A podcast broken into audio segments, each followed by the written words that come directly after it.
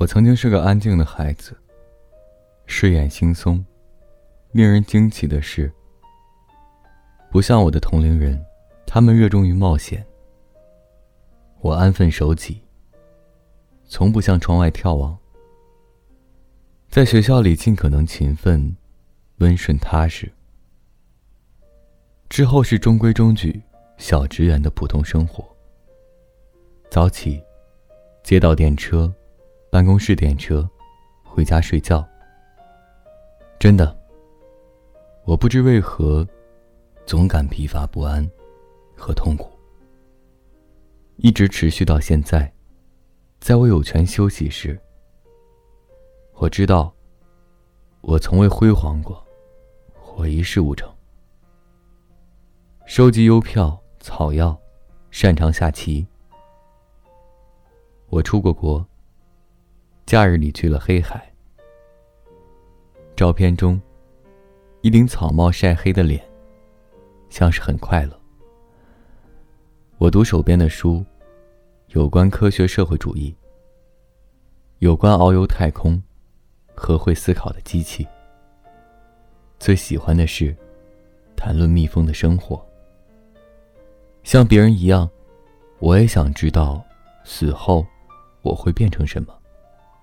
我是否会得到一所新房？生命。是否有意义？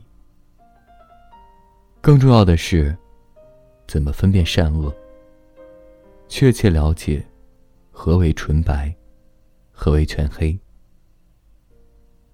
有人推荐过一本经典作品，如他所说，他改变了他和众多人的人生。我读了，我并没改变，为我一生着想。我羞于承认，我不记得那本经典的名字。也许我并没有活过，仅仅是存在过。我的意志被投向玄奥难解的某物中，墙上的一个影子。因此，这不是人生，是悬在刀柄上的生命。我该怎么向妻子？